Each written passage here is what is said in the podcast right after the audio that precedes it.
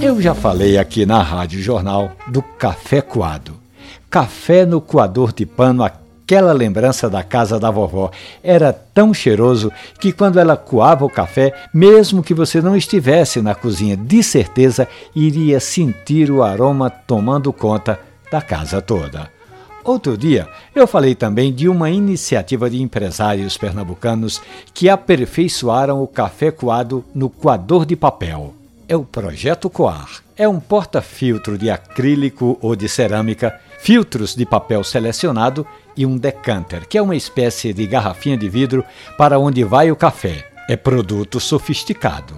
Mas outro dia eu estava conversando com Irã Carlos, artista pernambucano que está gravando um disco de forró 100% nordestino, que é para não deixar ninguém parado no canto da parede.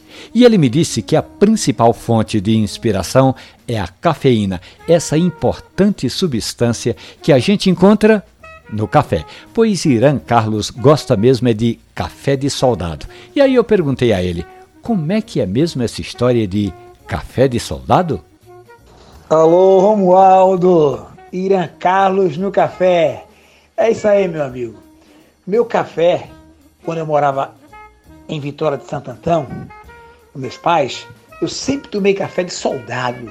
Né? Aquele bule grande, fogão a lenha, que minha mãe fazia o café sem sem coar mesmo, e ficava maravilhoso. A gente deixava sentar o pó e depois tomava aquele café maravilhoso. E até hoje é, a minha memória não esquece esse, estilo de café. Tá bom? Um abraço, Romualdo. Tudo de bom. Também chamado de café tropeiro, é bem isso como contou o amigo Irã Carlos. É um café sem passar no coador. E você, tem histórias interessantes assim no mundo do café? Conte, fale das suas experiências, das suas memórias. Mande que eu conto aqui no quadro Café e Conversa, diariamente na Rádio Jornal ou no agregador de preferência de podcast. Café e Conversa, um abraço, bom café.